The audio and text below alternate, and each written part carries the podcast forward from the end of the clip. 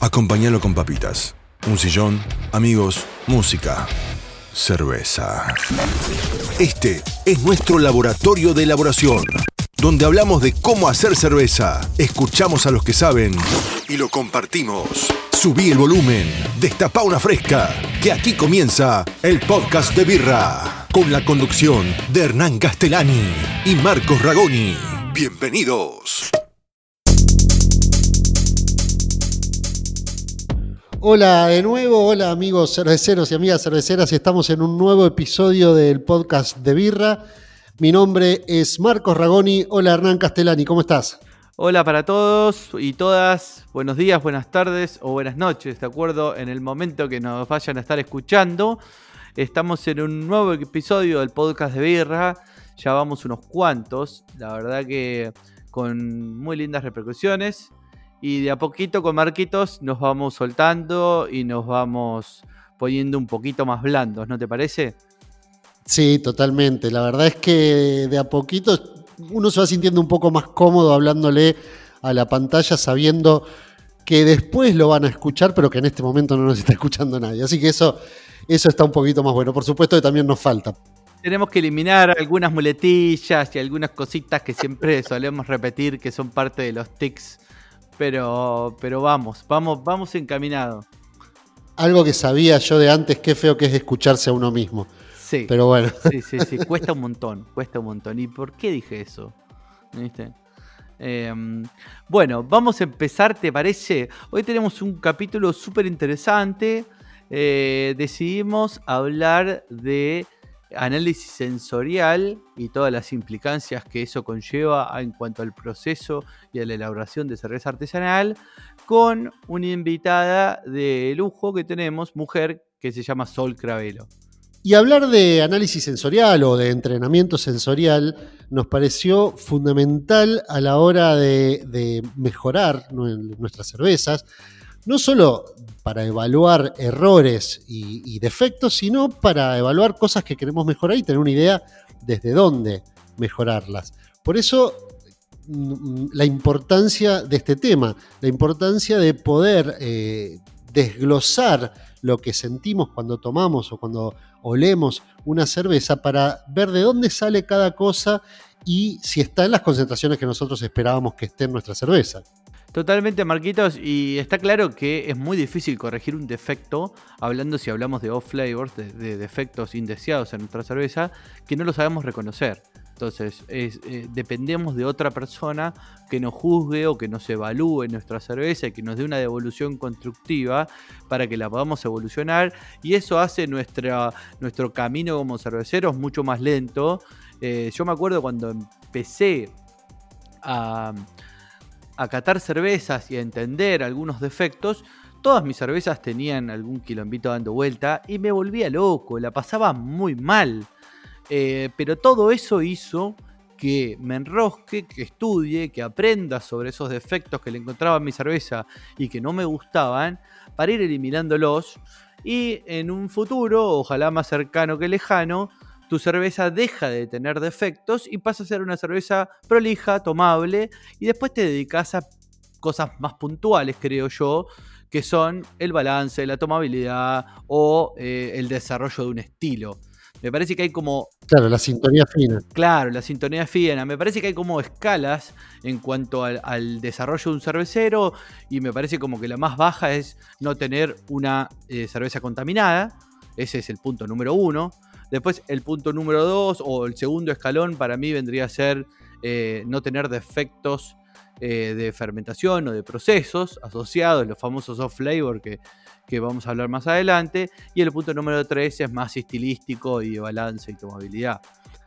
Claro, sí, exactamente. A mí, digamos, cuando empecé a probar cervezas con, con la intención de ver cómo me había salido lo que estaba haciendo, estoy hablando de hace muchísimo tiempo atrás, lo primero que me pasaba es que yo no entendía qué es lo que estaba, digamos, me, sentía un aroma, pero lo, lo, podía relacionar solo con esa cerveza. Es decir, siento esto que siento acá, pero me sonaba familiar. En algún momento mi cabeza hizo un clic y empecé a relacionar cosas. Como que, a ver, yo creo que para poder entrenar el aparato sensorial, si existe esa denominación, lo primero que hay que hacer es abrir la cabeza, porque lo primero que uno siente cuando huele o cuando prueba son por ahí eh, relacionado con experiencias personales, ¿sí? Es, yo siento un aroma que me, me hace acordar a el consultorio odontológico, ¿sí? Ahora, recién cuando vos sos capaz de abrir la cabeza y al estar probando una cerveza, eh, poder abrir la, poder, repito, abrir la cabeza y decir, acá estoy sintiendo aroma a consultorio odontológico, recién ahí podés empezar a decir, bueno, ¿y esto qué puede ser? Y ahí entra la parte del entrenamiento y del estudio, que te puede ayudar alguien en un curso, alguien que sabe mucho, o vos buscarlo en los libros, pero ahí vas a relacionar, no sé qué, e, ese aroma es el aroma del eugenol que producen algunas levaduras en determinadas cervezas y demás, y entonces ahí ya podés transmitir, ¿sí? Pero para mí hay como una etapa que me hizo clic la cabeza, que es, primero lo tengo que entender yo, y después busco la forma de transmitirlo, es decir, de poder decírselo a otro juez que esté al lado mío, al cervecero o al mundo en general. Totalmente, estoy de acuerdo y hay un montón de, relaciones y de notas mentales que al principio cuestan. A ver, tenés que, primero alguien te tiene que decir el diacetilo, no sé, lo tendrías que catar primero en agua, después tendrías que verlo en, una cerveza libanita tipo Budweiser que no tenga nada que, que te lo tape y después tenés que probar el diacetilo en una Porter y en una IPA y en una, no sé, en una Iris Red y en un momento te dan una cerveza a probar en una reunión y vos le pones la nariz y decís, che, tiene diacetilo.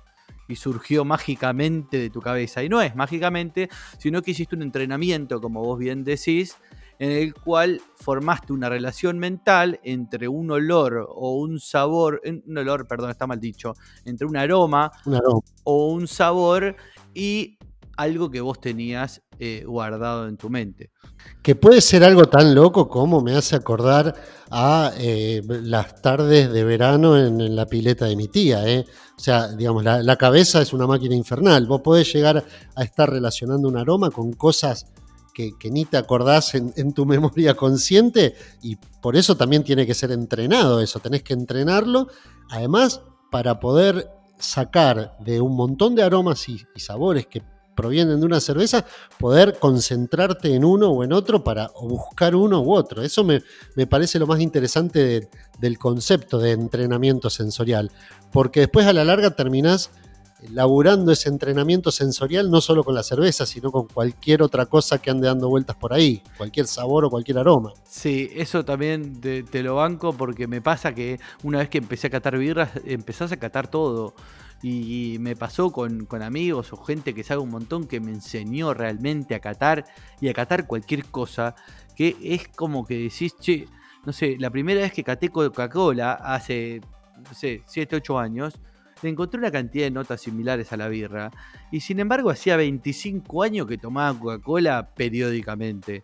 Pero ¿cuándo te sentaste a catar Coca-Cola? ¿Cuándo le dedicaste el tiempo y todos tus sentidos a ver que tiene una nota medio a toffee o a caramelito y tiene un poquito de regaliz y, tiene una nota dulce y tiene cuerpo en boca, es, un tubo y un montón de cosas que eh, el, consumidor común directamente las, las pasa, las consume, las, eh, te sacás la sed o, o te das un gusto o, la disfrutás. O la disfrutás, no, pero no la interpretás. Claro, exactamente. Pero nosotros como cerveceros, además de disfrutar la cerveza, necesitamos eh, desglosarla, necesitamos desarmarla toda para ver qué pasa con cada cosa. No solo para arreglar, si hubiera que arreglar, o mejorar, si hubiera que mejorar esta cerveza, sino porque con eso identificás claramente qué cosas aporta cada cosa a la cerveza y eso es un entrenamiento que te va a servir cuando vayas a diseñar otra cerveza. Yo creo que no tenemos una herramienta más precisa como cerveceros y más económica y accesible que nuestro sentido del olfato y del gusto. Porque es extremadamente útil, es un cromatógrafo líquido y gaseoso de alta performance que lo tenemos adentro de nuestro cuerpo y el único costo que tiene es el tiempo de poder entrenarlo. Claro, que es una forma, eh, haciendo la analogía con un equipo de laboratorio, es una forma de calibrarlo. Y eh, nos da una cantidad de información y podemos tomar tantas decisiones en el proceso eh, sabiendo interpretar sensorialmente nuestra cerveza, que es invaluable. Desde, desde no mandar a frío una cerveza porque le siento un sulfurito, entonces yo ya sé que con la temperatura el sulfuro se elimina y la dejo un par de, más de, días más en guarda en caliente, hasta... Eh, hasta corregir, por ejemplo, el amargor calculado sobre una cerveza terminada, porque el software me decía que tenía 25 IUs, pero yo siento mucho más y termino eh, subdimensionando ese, ese, cálculo de, de IUs porque en mi cerveza se percibe más alto, sea por la razón que sea. Entonces, son un montón de herramientas que nos da y, la verdad que es imprescindible para poder evolucionar. Claro. Y bueno, si te parece, Hernán, vamos eh, yendo hacia la entrevista con nuestra invitada de hoy. Dale, déjame hacer la última advertencia porque entiendo que algún que otro comentario podemos llegar a tener al respecto. Eh, nosotros la convocamos a Sol porque la respetamos muchísimo y la valoramos como persona y obviamente como profesional. Creo que hace un trabajo eh, excelente a la hora de comunicar y difundir la cultura cervecera y es una persona muy capacitada y esa es la razón por la cual está en el podcast de Birra y la verdad nos tiene absolutamente sin cuidado eh, quién le paga el sueldo o no. Totalmente, adhiero palabra por palabra, de hecho ya lo hemos hablado. No nos interesa quién le paga el sueldo a fin de mes, sí nos interesa su capacidad, sí nos interesa la forma de comunicar que tiene y nos parece por eso muy interesante para esto. Pero bueno, sin más, vamos a, a entrevistarla a Sol. Dale, me parece perfecto. Hacer la mejor cerveza requiere dedicación, paciencia, buena materia prima, pero sobre todo hay que probar, probar, probar y probar. Estás escuchando el podcast de Birra.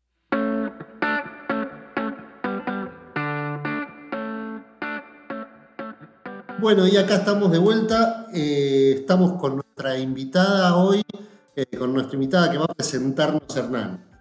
Bueno, eh, hoy, como ya spoileamos antes, tenemos a Sol Cravelo. Y el objetivo del podcast es encarar la parte sensorial y ver cómo afecta y cómo podemos ir capacitándonos en ese rubro y cuáles son los beneficios que podemos tener como cerveceros, tanto eh, homebrewers como microcerveceros. Pero antes de meterme en el tema, la voy a presentar muy contentos que estés con nosotros. Bienvenida, Sol, al podcast de Birra. Ay, muchas gracias. Muy feliz de estar con ustedes también. Un honor ser parte de, este podcast que lo escucho y lo admiro mucho. Muchas gracias y bienvenida, Sol. Eh, bueno, si te parece, vamos a empezar a charlar un poquito. Como decía recién, hoy este, este episodio lo estamos hablando sobre todo sobre el tema de entrenamiento sensorial, cómo aprender a, encontrar cosas en nuestras cervezas, ya como productores o simplemente como personas que disfrutan de la cerveza. Y se me ocurre preguntarte sobre todo, ¿cómo arrancaría una persona que quiere eh, empezar a probar la cerveza a un nivel un poquito más, más chista? La verdad que mm, el entrenamiento sensorial o, el análisis sensorial como herramienta de calidad para, hacer cerveza o para una cervecería en general es tal vez menos usada o menos eh, desarrollada profesionalmente de lo que se podría. Creo que es una de las herramientas más, con una buena capacitación por supuesto, pero más fácil de llevar a cabo. Eh, solo necesitas como mucho entusiasmo de parte de la gente que se va a encargar de, de hacer este análisis, conocer obviamente un poquito sobre on flavors y off flavors de, las distintas cervezas, conocer obviamente los perfiles sensoriales bien claros de cada una de tus cervezas, para ver dónde te estás corriendo, dónde no te estás corriendo, pero partiendo de la base de que desde que te empezás a meter en el mundo sensorial, eh, no sé, tenés que como abrir muchísimo más, estar prestando atención a todos los olores y, y todo todo es un estímulo permanente, pero hay que focalizar y prestar atención a eso. Y uno de los consejos que siempre doy es, no puede ser, estamos acá más o menos en el medio de la sala de cocción, hay un montón de vapores, un montón de olores de todo tipo, y yo acá pruebo producto terminado y, y elijo y defino y, más o menos, sí, más o menos está bien. No, eso no es tener una, un análisis sensorial profesional en, tu cervecería, ya sea homebrewer o una cervecería grande.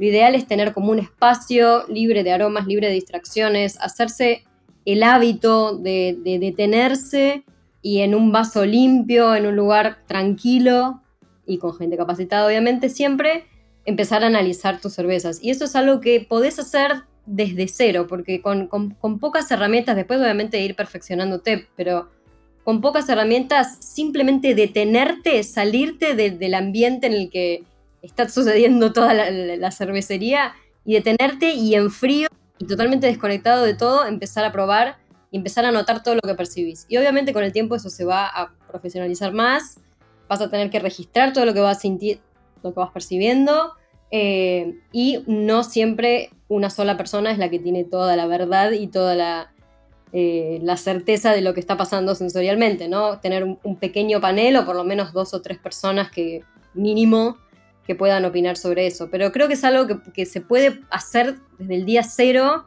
simplemente dedicarle un espacio y un tiempo determinado y que no sea algo improvisado y un, che, pruebo así nomás y veo qué onda. No, darle como algo más profesional. Básicamente uno debería sacarse de la cabeza la idea de voy a tomarme una cerveza. una cosa es, ir a hacer un, análisis sensorial de, tu cerveza o de la cerveza que estés probando y otra cosa es ah, me voy a tomar y disfrutar una cerveza. Es lo que conocemos en la jerga como el modo juez o el modo borrachín. ¿no? Que son, que son bastante distintos los dos. Son bastante distintos los dos. Y hay que sacarse de la cabeza eso. Estoy, estoy muy de acuerdo con lo que dice Sol. Eh, para, para, poder tener una buena devolución de tu cerveza y para poder interpretarla como corresponde, te tenés que tomar el trabajo de no solamente de estar limpio, no estar afectado por un café, por una comida muy pesada, por lo que sea, sino que el ambiente, sentarte descansado, abierto, sin aromas, sin sabores extraños y tomarte el tiempo para tratarla. Pero yo soy un ejemplo de, por ejemplo, yo rendí el BJCP finales del 2011 y nunca hice ningún curso. Eh, fue totalmente autodidacta, eh, estudiaba la parte teórica de, los libros y la parte práctica me juntaba con amigos a catar.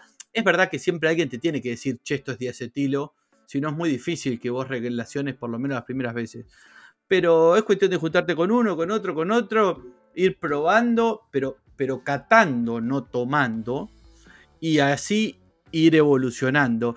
Sol, te quería preguntar eh, respecto a esto. Eh, si bien la parte sensorial es extremadamente práctica y no hay libros que te enseñen a catar, pero hay un montón de libros que están muy copados, tanto de estilos como em, de herramientas sensoriales que vos podés tener para guiarte en una cata. Eh, ¿Nos podés recomendar algunos y que te hayan gustado y por qué y demás? Eh, mira, para cata de off flavors, la verdad que casi siempre es lo que decís vos. Eh, es difícil hacer un entrenamiento sensorial de off flavors sin haberlos probado. Yo te puedo describir como, mira, el de acetilo es así, así, así y estos son los descriptores que generalmente se asocian al de acetilo. Pero tal vez el día de mañana vos probás una, una cerveza que tiene de acetilo o mismo el descriptor puro y lo asocias con algo súper personal tuyo y, esa es tu referente y, es difícil ahí como hacerlo universal, el, descriptor que te lleva al de acetilo. Em, eso es medio, es medio difícil de hacerlo teóricamente, pero sí, eh, tanto para descriptores, on flavors o para aprender a tener un poco más rico el vocabulario cervecero para, para encontrar esas palabras, viste, como me siento algo pero no sé qué es, que es esa frase tan común. Eh, partiendo ya desde la, guía de estilos BJCP, tiene un vocabulario riquísimo eh, para un montón de descriptores, hablando de intensidad, hablando de textura, hablando de absolutamente todo me parece súper completo. Por supuesto que esta misma guía tiene eh, en la página, por lo menos en, la web, un apartado de, la parte de flavors, también teórica. Entras a las páginas que venden, a mí, a mí me gusta mucho como fuente de, aprender y también para ver más o menos de dónde vienen, cómo se suele percibir, cuál suele ser el umbral de percepción de estos compuestos.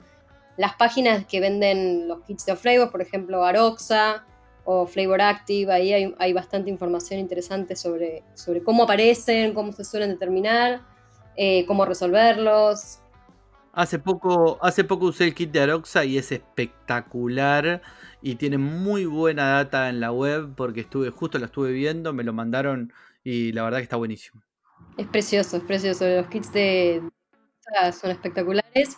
Eh, y después esto que te decía, o sea, sí podés leer un montón, hay un montón de, bibliografía que no precisamente vas a encontrar, yo por lo menos todavía no encontré y me preguntan un montón de esto, che, un libro de off flavors. No sé si hay un libro de off flavors, pero cualquier libro que te metes, y más si son técnicos de elaboración, eh, en algún apartado va a aparecer que si en algo pifiaste, obviamente va a aparecer el off flavor y más o menos cómo percibirlo pero me parece que todo lo que es sensorial parece como un poco reiterativo y un poco obvio, pero tenés que tener los sentidos abiertos y prestar atención a todo lo que olés, registrarlo, ya sea cuando estás haciendo cerveza o cuando estás cocinando una comida o cuando estás paseando por la calle sin coronavirus.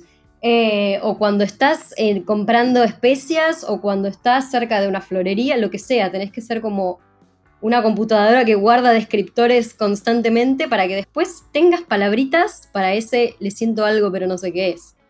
Eso es clave. Claro, yo siempre me, parece interesantísimo que últimamente ya no se habla tanto de solamente análisis sensorial, sino de entrenamiento.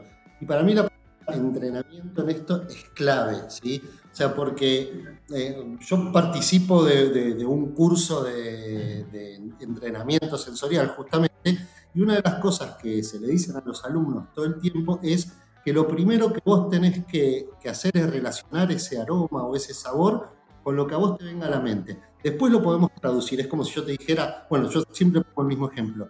Yo me costaba encontrar el, eh, el clavo de olor ¿sí? hasta que lo relacioné con el consultorio odontológico. Mi, mi odontóloga, entonces ese, aroma lo tengo muy presente y cuando lo, eh, relacioné el eugenol con el consultorio odontológico me pasa que primero me viene a la mente la imagen del consultorio y después me doy cuenta qué es lo que estoy percibiendo. Eso me parece muy eh, atinada la, la palabra entrenamiento, porque se refiere a que Vos tenés que estar todo el tiempo aprendiendo y todo el tiempo eh, encontrando matices pequeños en, un montón de aromas, encontrar uno en particular. Y después, lo que sí requiere un aprendizaje con alguien que te lo enseñe es traducir eso a, que nosotros sepamos, a que lo, poder transmitirlo entre, entre otro que esté catando con vos, entre la devolución a quien se lo está dando al mismo cervecero. Sí, en eso también sumo al, comentario de los dos, que es la misma línea, que, que te, tenés que cambiar el chip en algunos sentidos de, a mí eso Aparicio me quemó la cabeza hace mucho tiempo, que se lo agradezco de que me decía, tenés que catar todo. Y es como decía Sol, así, vos no podés reconocer el clavo de olor si nunca cataste un par de especies y lo agarraste en una, en otra y en otra. Y lo mismo que, no sé, la oxidación de las maltas caramelo te dan frutos secos claros. Y si nunca cataste un orejón de durazno o de damasco o una pasa de uva clara, es muy difícil que después lo vayas a encontrar en una birra donde está en un ambiente muchísimo más complejo con cientos o miles de compuestos aromáticos que están mezclados. Entonces está bueno empezar por la base de catar especias, catar frutas, catar eh, maltas, obviamente variedades de lúpulo y, demás, y después irte a una birra en donde está todo mucho más complicado. Sí, sí, totalmente. Mira, me acordaba justo dos ejemplos particulares de, de esto de que nosotros decimos, bueno, el diacetilo tal vez es, más común que se asocie con algo lácteo grasoso, ¿no? Como una margarina, manteca, bueno, lo que sea. Pero entrenando uno de los paneles, me acuerdo que el acetato de etilo para mí es el Cutex, o sea, es quitesmalte puro y no le encuentro otra manera de, asociarlo que no sea quitesmalte. Para mí quitesmalte no, no es otra cosa. Y tenía como cinco pibes y no, yo no tengo idea que, que cómo huele el quitesmalte porque no me pinto las uñas. Y tenés que olerlo, le tengo que llevar el, el quitesmalte a esa persona. Y después también me acuerdo un caso eh, de que, no sé, el acetaldehído para mí es uno de los compuestos que también más variables tiene. Hay gente que le siente pasto recién cortado, manzana verde, fruta pasada. eh, látex, plasticola, bueno, un montón de cosas. Y había uno que no encontraba, no encontraba, no le asociaba con nada, con nada, con nada, y de repente una persona trabajaba en mantenimiento y me dijo, ah, la, la cola de carpintero, no sé, una cosa así me dijo y yo jamás supe que era eso. Pero bueno, asociarlo con algo, como decía también Marcos, algo súper personal tuyo y ahí encontrar. Por eso me parece que tiene una parte muy presencial, tiene una parte en la que tenés que hacer mucho, prestar mucha atención, abrir mucho los sentidos eh, y, esa es la manera más fácil o, bueno, es una búsqueda constante, estás todo el tiempo eh, con estímulos olfativos eh, tratando de ponerle palabras a lo que estás gustando. Así que es, interesante. La verdad que entrenar paneles sensoriales con lo que salta cada uno ante un mismo estímulo, que es una misma molécula en realidad aromática, es fascinante. Eso, eso me encanta. Cómo aparece la historia de vida de cada uno es, muy lindo. Coincido totalmente con lo que uno tiene que. Cuando yo me, salta la palabra presencial, bueno, nada, el curso del que yo participo es a distancia, pero tenés el descriptor en la mano. Entonces, yo lo que, digamos, coincido en que uno, si no lo huele, si no lo percibe, yo te puedo explicar manteca, pero vos no te esperás encontrar manteca en una cerveza. Entonces, a menos que sea una bomba de diacetilo, si vos no lo probaste sutilmente, no lo probaste el descriptor, no lo comparaste con una cerveza que no lo tiene el diacetilo, es imposible. Entonces, estudiar, se puede estudiar un montón de cosas de, sensorial. Ahora, después tenés que probarlo. Y lo que decía Hernán, que también lo escuché a Rix decir eso, es muy interesante. A partir de que uno empieza a descubrir esa gran gama de aromas y sabores que aparecen en la cerveza, empezás a darte cuenta que todo lo que uno come o toma tiene a su vez distintas gamas de aromas y sabores y te sale solo empezar a oler, a probar de repente te encontrás que, estás tomando, no sé, un licuado y estás oliendo a ver si aparece algo extraño que no te das Sí, es genial. Sol, antes de irnos a hablar de procesos, que es donde lo queremos llevar, porque es donde queremos apuntar también la temática de, birra con Marcos, pero te voy a hacer una pregunta que la tendría que haber arrancado, pero no importa, la podemos meter ahora. Em, vos sos capacitador oficial y sos representante de Cicerón en Argentina. Eh, y nosotros, digo, capaz que estoy equivocándome, pero como los cerveceros en general, más que nada en Argentina, tenemos mucha más noción de lo que es el BJCP que Cicerone. Y eh, de paso también me gustaría que además de hablarme un poquito de Cicerone y que me cuentes brevemente eh, lo que es y, lo que haces vos, que me digas la bibliografía sugerida para la otra parte que no hablamos, porque estábamos hablando de la parte sensorial, pero hay otra parte que es la de estilos. Así que si podés contarnos un poco de eso, sería genial. Bueno, eh, Cicerón es un programa de certificación eh, de conocimiento cervecero, de alguna manera, que tiene cuatro niveles de certificación, eh, de los cuales el único que es presencial, el único, el único que es online es el primer nivel y los otros tres son presenciales. Eh, son exámenes, los cuatro que en los cuatro niveles ah, aparece mucho sobre servicio y aparece mucho sobre estilos, em, pero obviamente se van complejizando y entrando cada vez más temas, al punto de que el primer nivel, por ejemplo, es 30 minutos de examen y el último nivel son dos días de examen. Em, así que obviamente se va poniendo cada vez más complejo el tema. Em, pero bueno, sí, abarca BJCP, o sea, se basa en la parte de estilo, se basa en la guía BJCP 2015 y va sumando estilos de cerveza en cada nivel. El primer nivel van 40 estilos, el segundo van 66 y todo se basa en BJCP. Em, mi rol particular, yo soy Certified Cicerone desde el 2016, hace bastante, ya debería haber rendido el tercer nivel. Eh, y hace más o menos dos años y medio soy instructora para Cicerone, o sea que doy los únicos dos cursos que se dan fuera de las oficinas de ellos, que son el curso de Off Flavors, que son seis Off Flavors, y un curso para rendir el primer nivel, un curso presencial de cuatro horas, un bootcamp para rendir el primer nivel que es online. Y desde el año pasado o el anterior, no me acuerdo ahora, también me encargo de tomar los exámenes en algunos países de Sudamérica. Tomé en Brasil, tomé en Chile y en Argentina. Y bueno, eh, eso, sería mi rol para Cicerón. Y, me parece que si lo... Bueno, hay, mucha gente pregunta cuál es la comparación con BJCP. Eso mismo te iba a preguntar. Son certificaciones diferentes. BJCP obviamente que la función es eh, formar o certificar jueces eh, con un rol muy específico también de, juzgar a la cerveza en competencias. Y el Cicerón tal vez, no quiero decir esa palabra, pero lo voy a decir igual, va a ir más como a la someliería de cerveza porque abarca mucho sobre servicio, sobre estilos, sobre cristalería, sobre maridaje, eh, sobre historia, eh, otros tantos rubros, aparte de, obviamente, saber degustar una cerveza y saber de off-flavors y saber de on-flavors, descriptores. Pero es una manera como de bajar un poco todo lo técnico y todo lo hermoso de lo ñoño cervecero que amamos muchos a un consumidor que es, su primer encuentro con la cerveza y que se lo puedas explicar y que puedas enamorar con, ese conocimiento a, cualquier persona.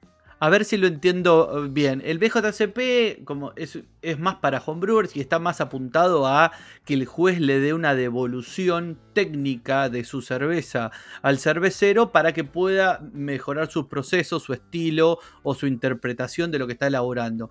Cámbiame, por lo que yo entiendo, el Cicerón es más una, eh, una devolución de interpretación global del estilo de esa cerveza en particular y de toda la experiencia de tomarla.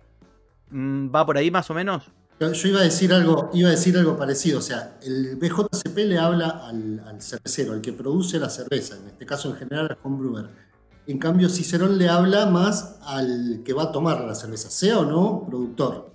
Sí, lo que tiene el Cicerón depende del nivel. Obviamente que si agarras un Advanced o un Master Cicerón, tiene más o menos el conocimiento de, procesos eh, a la altura de un maestro cervecero y ni hablar un Master Cicerón creo que puede, no sé, puede hacer lo que quiere con ese conocimiento. Tal vez los dos primeros van más a, servicio, va más a, che, eh, dueño de bar o persona que trabaja en la barra, te cuento cuál es la mejor manera para que el consumidor la eh, para cuidar esta cerveza y que le llegue de la mejor manera posible a la persona que la pida, cómo tiene que ser la limpieza de este vaso, cómo tenés que servirla, cómo tenés que cuidarla, cuáles son los defectos que te pueden pasar si no la cuidas de la temperatura, eh, cómo tenés que explicar con tres o cuatro palabras eh, sobre estos sabores a una persona, cómo va... Sí, apunta un poco mucho más al servicio y tal vez el BJCP mucho más a la producción. Puede ser, me, gusta e, esa división. Pero la verdad que es muy abarcativo Cicerón y los últimos dos niveles es un nivel de enciclopedia, lo que tenés que saber que creo que podés dedicarte a cualquier cosa. Muchos Master Cicerón son Master BJCP también o, más, no sé. Eh, van, van un poco de la mano y cuanto más certificación tenés, no sé, la verdad que te, te, cubre absolutamente todas las áreas que se te ocurran. Creo que ya en el tercer nivel empieza a hablar de gastronomía mucho más avanzada, como que tenés que saber de platos de cocina internacional, es como súper amplio lo que empezás a saber y sos como un experto en cerveza, experto por donde lo mires y, sos la persona que se encarga de explicarle tal vez a, los no expertos en un vocabulario simple y atractivo todo lo que sabes de alguna manera. Sí, para mí iría más por ese lado. Genial, genial. Bueno, vamos a llevarlo a la parte de procesos voy a arrancar diciendo siempre la misma pavada que digo siempre, pero eh, yo no disfruto mucho de ser juez, esto lo, hemos hablado también por, privado, en el sentido de que estar ocho horas catando en un concurso, toda esa cosa, no, no me termina de, ser algo que me encanta, que, lo, que realmente lo disfruto, pero hace mucho tiempo entendí que eh, también mi evolución como cervecero va de la mano con mi evolución como juez, desde el punto de vista que si no podés deconstruir tu cerveza en el aporte de la malta, en el aporte del lúpulo, en, las notas de fermentación, en el cuerpo, en la presencia y demás, es muy difícil que la puedas evolucionar. Entonces, eh, de hecho, cada vez que encontré un defecto en mi cerveza, eh, me volví loco hasta que lo solucioné y llega un punto que después de mucho tiempo que podés lograr que tus cervezas no tengan defectos. Después pueden tener algún desvío estilístico o te puede quedar con alguna desviación de lo que vos la pensaste, pero defectos en sí eh, no lo tienen y cuando llegas a ese punto está muy bueno. Entonces mi pregunta va más apuntada a ¿qué importancia le das a, un panel sensorial o, a un panel de cata? Puede ser inclusive por pocas personas, no, no pensemos en lo que tiene Russian River con 20 personas eh, en una pieza especializada, pero ¿qué importancia le das a un panel de cata en la evolución de los procesos y la calidad en una cervecería?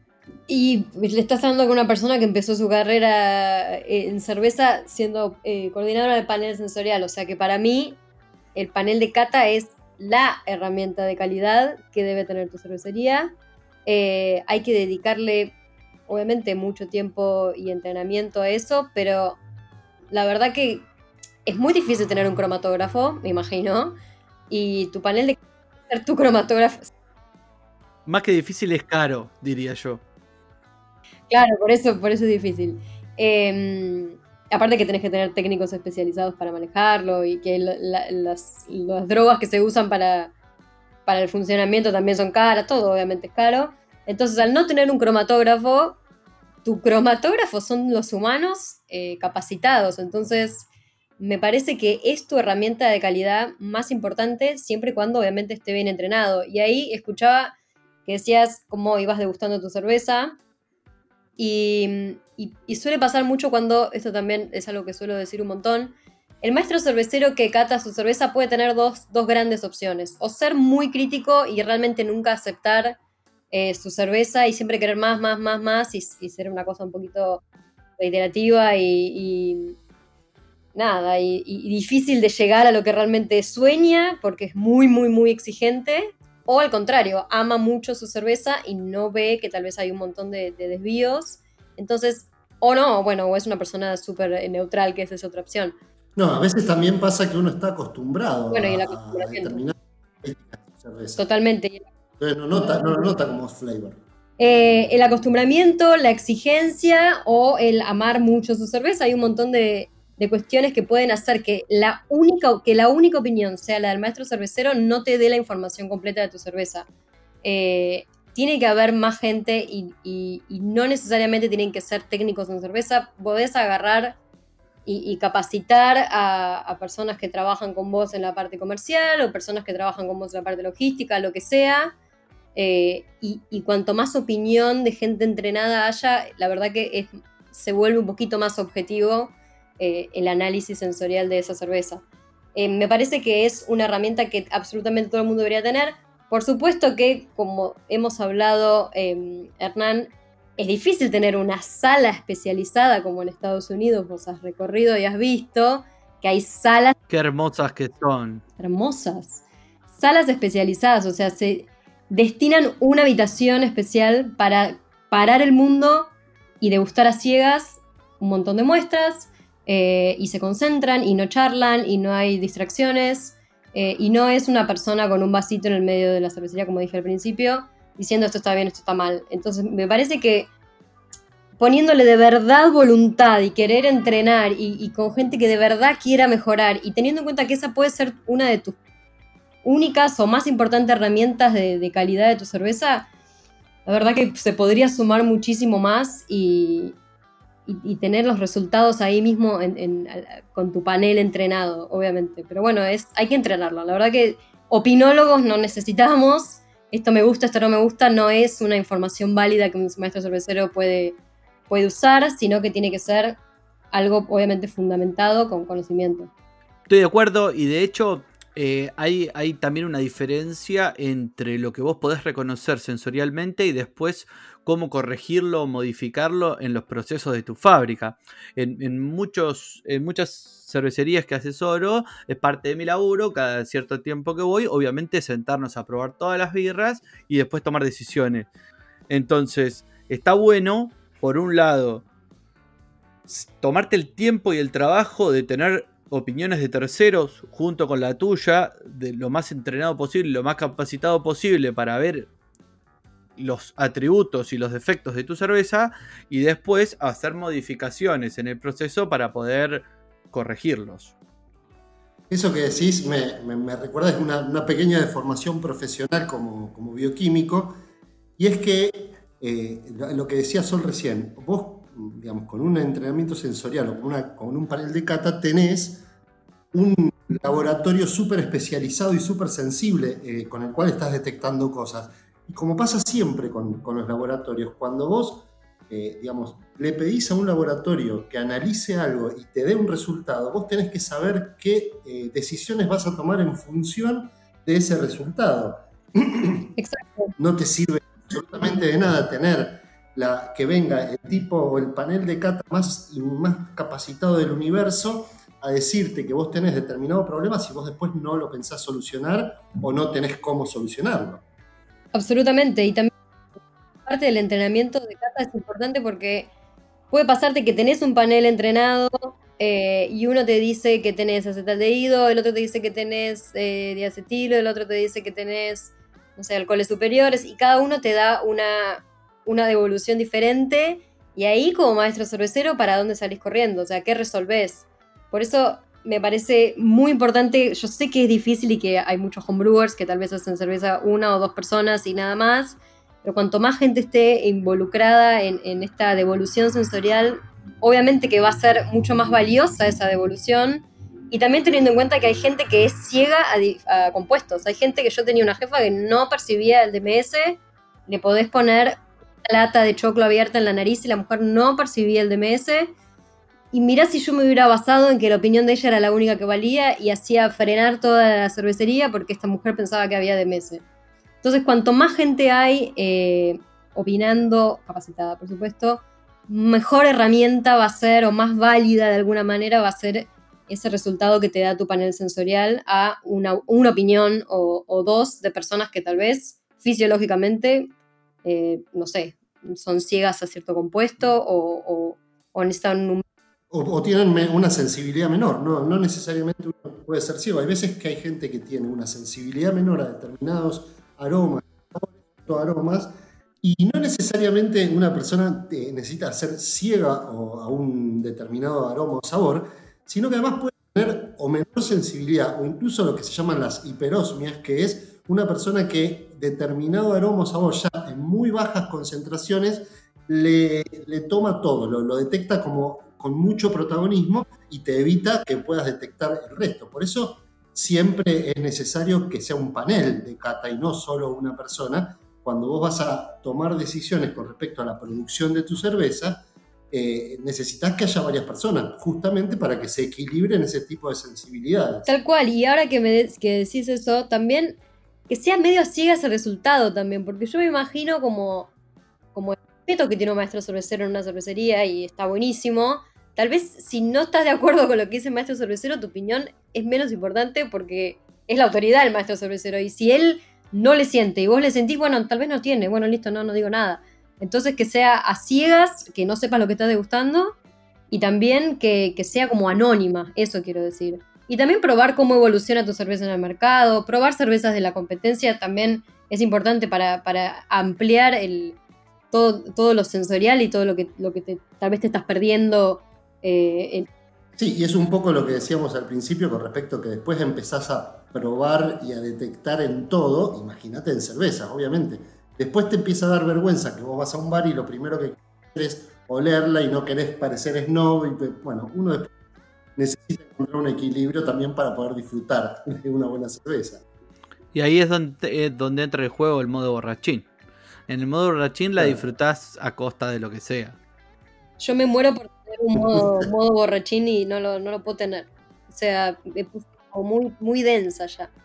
Vos sabés que a mí me costó, a mí me costó mucho trabajarlo porque cuando empezás a catar, o, no sé, me pasó durante un tiempo largo, es como que te volvés demasiado exigente y es lo que yo llamo el famoso birras Y la verdad que muchas veces hay birras tienen algún tipo de defecto que no es muy notorio, pero en líneas generales la birra está muy bien.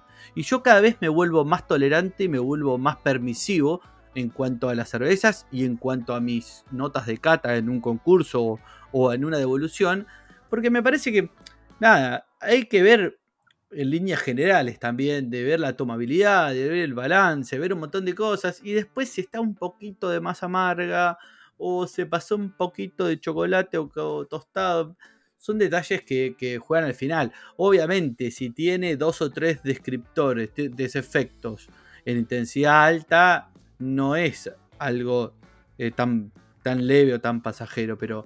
Coincido totalmente y me pasó exactamente lo mismo. Me, costó mucho poder cambiar el chip, pero a la larga uno aprende que una cosa es que una cerveza tenga un defecto y otra cosa es que sea intomable. Una cosa es que tenga, un, eh, digamos, un desbalance y otra cosa es que no, no esté buena o no esté rica. Entonces, en definitiva, hay un momento donde vos destapás una cerveza y, a pesar de que podés detectar eh, un desbalance, algún defecto, alguna cosa así, tenés que poder diferenciar si ese defecto te, quita las ganas de, tomarte otra pinta. Y yo creo que ese equilibrio es muy interesante de encontrar porque si no, después no puedes tomar nada. Sí, o vas, vas a lo seguro, a lo que sabes que no debería fallarte. Que en realidad. Claro, y no probas cosas nuevas. Volviendo un poco también a lo, a lo que sí se hay cosas que sabes que no deberían fallarte. Hay cervezas que vos pones las manos en el fuego por Elias y de repente no te la cuidó el bar. Entonces, es una cerveza que sabes que es espectacular, pasó por una línea toda sucia, listo. O flavors de mala manipulación, que son un montón, y que tal vez el cervecero no los tiene muy mapeados, porque cuando sale la cerveza de su cervecería, tal vez se desliga de cómo está llegando después a la persona que lo toma.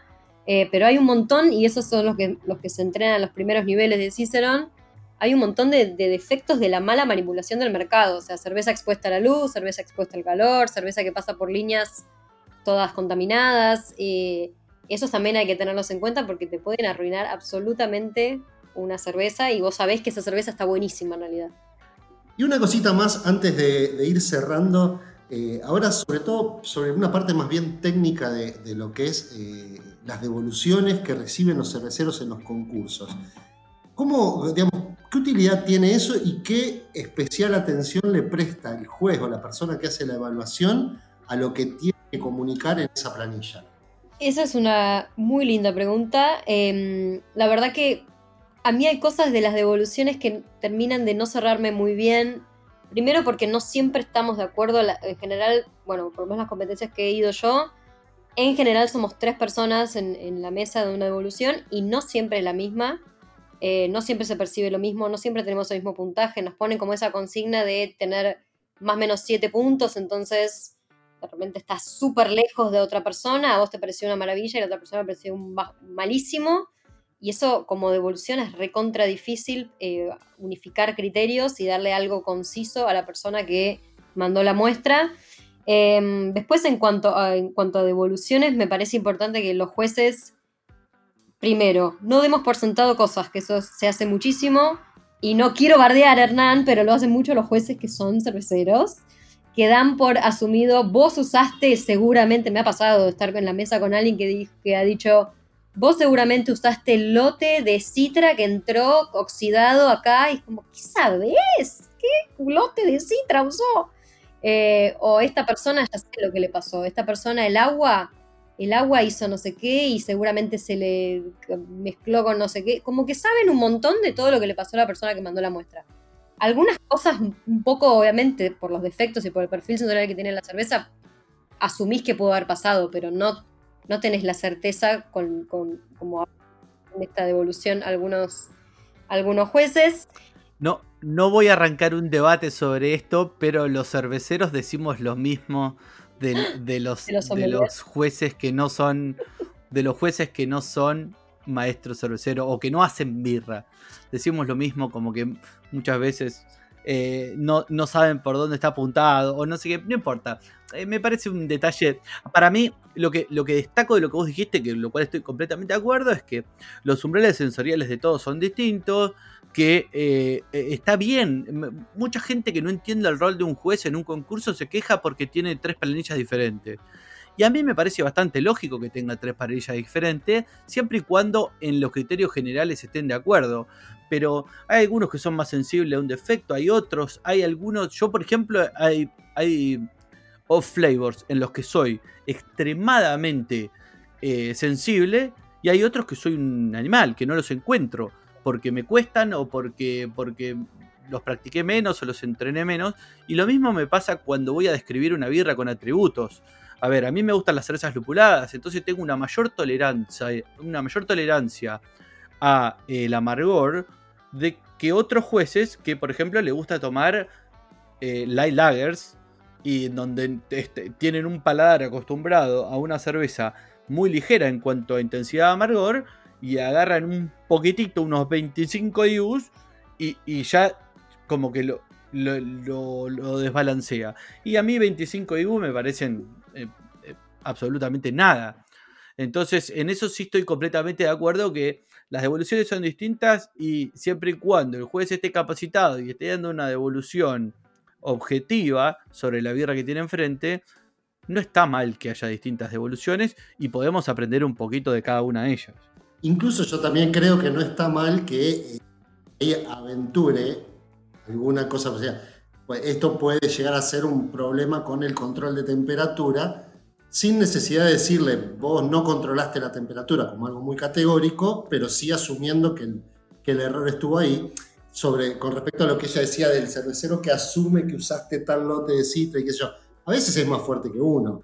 Uno dice, yo ya sé lo que pasó, ¿cómo no se lo voy a decir al chabón? Claro, pero no podés saberlo. Mira, tengo, tengo un amigo cervecero que mm, presentó presentó su cerveza en categoría hipargenta eh, y un juez cervecero, por supuesto, le dijo que le bajó mucho puntaje porque le dijo que usó, eh, usó lúpulos de Estados Unidos y eso estaba mal. Y mi amigo me dijo, yo no compro lúpulos de Estados Unidos. Para esta cerveza uso todos lúpulos de la Patagonia. Entonces, ese dar por sentado algo que además estaba mal, eh, me parece que es un error. Y en cuanto a la de, y es difícil. de parejas, Em, una cosa es que eh, tres jueces, uno me diga, che, está sufrada, tiene acetaldehído, eh, tiene alcoholes superiores, que es obvio que la conclusión que tiene que recibir el cervecero es, bueno, tuve temas de fermentación. Pero si uno te dice que está espléndida y otro te dice que es malísima, eh, ahí es como, ¿qué, ¿qué puede tomar eh, como válido una persona que recibe esa planilla? Eso es lo que a mí me parece que debería haber un poquitito más de debate entre las personas que están en la mesa juzgando esa misma cerveza. Tengo una preguntita más para hacer que vuelva un poquito a lo que decíamos al principio de todo con respecto al, principiante, a la persona que se está iniciando su entrenamiento sensorial. Si tuvieras que, decir, no sé, cinco descriptores que uno no puede eh, no saber, tendría que arrancar sabiendo, ¿qué descriptores mencionarías? ¿Descriptores o flavors? Descriptores. Después, depende de la cerveza, Pueden, por ejemplo, el acetilo es un descriptor que puede ser un flavor o no, dependiendo del estilo de cerveza y la cantidad que haya. Eh, como, como básico me parece que tiene que conocer los descriptores de, acidez de una cerveza ácida, que en algunos casos va a ser una contaminación y en otros no. Em, sí, temas de fermentación, fenoles y ésteres muy elevados, también me parece que tiene que saber reconocer que viene, o sea, todo lo que se produce de una, una primera fermentación, una fermentación primaria, conocer.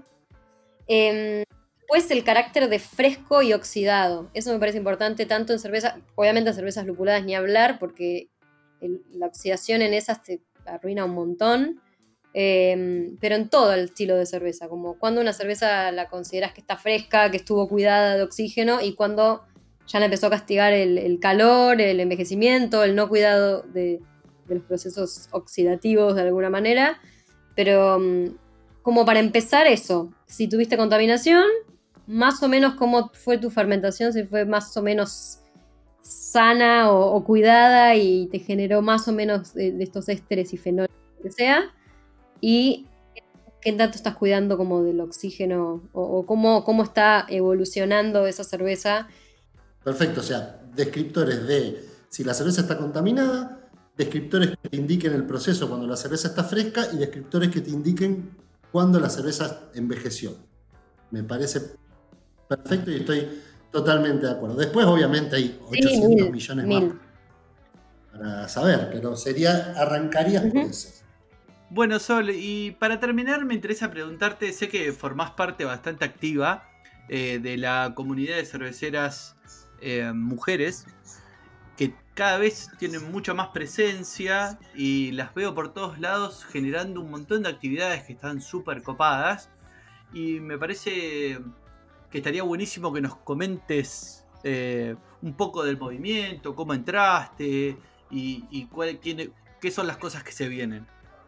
Eh, ay, qué lindo que puedo hablar de esto. Sí, Comunidad de Mujeres Cerveceras es un proyecto que inició Karen, eh, que es nuestra, yo le digo la señora presidenta, em, y ella misma me convocó a mí, está, buscando siempre mujeres eh, metidas en el mundo cervecero. En el 2017 arrancó ella y yo me uní mediados, fines del 2018.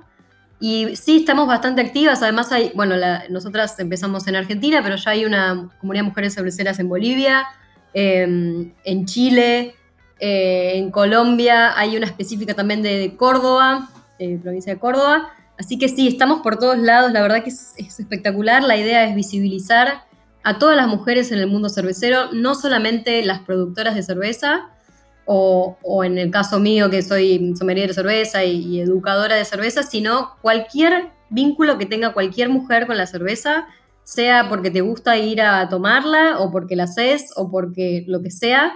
Y es una comunidad recontra grande, obviamente que, todo el tiempo estamos defendiéndonos y cuidándonos entre nosotras en este mundo que la verdad que es muy masculino y un tanto machista por momentos y, tener una voz así representada por todas nosotras y seguir luchando para que estemos más visibles y, tengamos más participación es algo que está buenísimo si estamos todas juntas. Así que es una muy linda iniciativa, nos damos capacitaciones entre nosotras, eh, organizamos charlas, eh, hacemos cervezas colaborativas con distintas cervecerías y bueno, obviamente estaría buenísimo tener nuestra propia cervecería, pero mientras tanto estamos así haciendo lo, que, va, surgiendo y, con muchas ganas. Es, un proyecto re lindo. Me parece genial y sí, la verdad que comparto con vos plenamente que es un ambiente bastante masculino, lo vivo hace más de 15 años y veo la verdad que los últimos en los últimos años, perdón, un montón de cambios súper positivos eh, que en gran parte están fomentados por, esta comunidad y por ustedes, por el laburo que están haciendo. Y no sé, por ejemplo, eh, las conferencias internacionales en, las copas cerveceras, nunca había o muy rara vez había algún disertante mujer o alguna disertante mujer. Y está viendo un montón, lo mismo que charlas online y darle un montón de espacio a gente que la verdad que yo conozco un muchísimas referentes mujeres que la verdad que saben un paquete y estaban como relegadas en el ambiente. Así que lo súper celebro y ojalá que, ojalá que siga creciendo. Sí, en Sudamérica nos falta, nos falta un poquito más para llegar. La verdad, en Estados Unidos sí, es casi, las conferencistas son casi mitad y mitad. Acá falta, para mí, un poco todavía. Eh, sí, estamos recontra encaminadas y creo que también hay una agrupación de mujeres latinoamericanas que nos juntamos cada dos, cada dos años en alguna ciudad que va variando, que empezó el año pasado, o el 2018. Eh, así que, no, 2019. Así que me parece que, tiene para rato y la idea va a seguir siendo visibilizar todo lo que hacemos, que es un montón. Sí, yo creo que, espero que no tomen a mal esto que voy a decir, pero también faltan más líderes cerveceras mujeres en Latinoamérica para que empiecen a tomar más partido en copas cerveceras, en charlas técnicas, en disertaciones y en cursos y demás. En Estados Unidos hay un montón, hay, eh, hay muchas, muchas mujeres con un conocimiento altísimo que, que están dando todo el tiempo disertaciones y en Latinoamérica como que arrancó un poquito más tarde, entonces falta más ese posicionamiento para, para ir a, a pararse enfrente, no sé, de una conferencia. Sí, hay, somos varias que a mí, por ejemplo, bueno, será por otros motivos, pero no me mucho ni, ni por un tema de conferencias, ni, ni, por esa índole. Eh, hay, la verdad que hay muchísimas mujeres, yo estoy en un grupo de WhatsApp con ellas y hay grosísimas, hay científicas, del CONIS, hay de todo, la verdad que hay microbiólogas, eh, hay muchísima, muchísima profesional que recontra puede dar charlas absolutamente más interesantes que muchas de las que yo he participado, sin ofender. Eh, pero por algún motivo es esto, no estamos visibilizadas y no, somos invitadas a ser eh, conferencistas. Esto, la verdad que sigue siendo algo, si bien está empezando un poquito más, eh, todavía estamos muy lejos de, otros países de Europa o Estados Unidos donde sí se ve muchísimo más mujeres. Por ahí, ojo, por ahí me expresé mal, por ahí me expresé mal Sol en el sentido de que no, en ningún momento dije que quise decir que no estaban capacitadas, sino que no tenían visibilidad no, no, lo tomé, no, lo tomé así. no lo tomé nos, nos falta conocer más mujeres latinoamericanas que muestren conocimiento cervecero. Que no digo que no los haya, es que Claro. no, no- no las conocemos, no, no llegamos. Claro, claro. Y en parte es por lo que empezamos hablando de entrada. Es un ambiente en donde eh, hay una rama masculina eh, de la vieja escuela que es medio reacia a algunas cosas. Sí, la verdad que sí. Pero bueno, de a poco eh, esta, esta es la idea y vamos tomando peso. Y, y lo lindo es que nos vamos defendiendo entre nosotras. Vamos, esta, esto que surgió de, de mujeres latinoamericanas. Fuimos todas nosotras conferencistas. Yo di una clase de maridaje. O hubo una chica que dio un curso de flavors, una, una chica de Estados Unidos. Lo, lo vi, lo vi, lo vi eh, por en- las redes. Estuvo bárbaro. Entonces, a ver, hay, somos. El tema es, nada, que, que- que- que nos incluyan y en eso está nuestro trabajo también, hacernos, lo que decías vos, hacernos conocer de, che, tenemos un montón de conocimiento, pueden contar con nosotras para dar cualquier tipo de clase y ojalá que empecemos a participar más. La verdad que sería Y a su espectacular. vez organizar cosas ustedes mismas también, porque la, la- Sí. justamente la idea, la idea de este movimiento me da la impresión es, eh, es esa, es decir, no necesitar, digamos, no depender de ese mundo tan masculino o machista, sino ir abriendo su propio camino y en todo caso después ser ustedes las que llamen a un varón a dar una conferencia. Eso Claro. Está buenísimo. Sí, sí, obvio, estaría buenísimo. Me encanta. Me parece genial, la verdad, buenísimo. eh, me encantó la charla. eh, ojalá que nos sigamos cruzando en un montón de lugares. eh, también te podemos convocar para que te escribas algún articulito sensorial medio ¡Ay, sí! nerd técnico aplicado en el blog. Me encantaría. Me encantaría. Gracias por tu tiempo y mm, un saludo para todos, como siempre termino. Muchas gracias Sol y, y bueno, nada, un gusto haberte tenido acá y esperamos seguir haciendo cosas juntos. Muchas gracias por la invitación, chicos. Y bueno, y así terminamos nuestro episodio de hoy. Eh, nada, nos vemos en el próximo. Saludos. Llegamos al final de un nuevo capítulo. Esto fue todo. Por ahora. Nos reencontramos en el próximo episodio de El Podcast de Birra.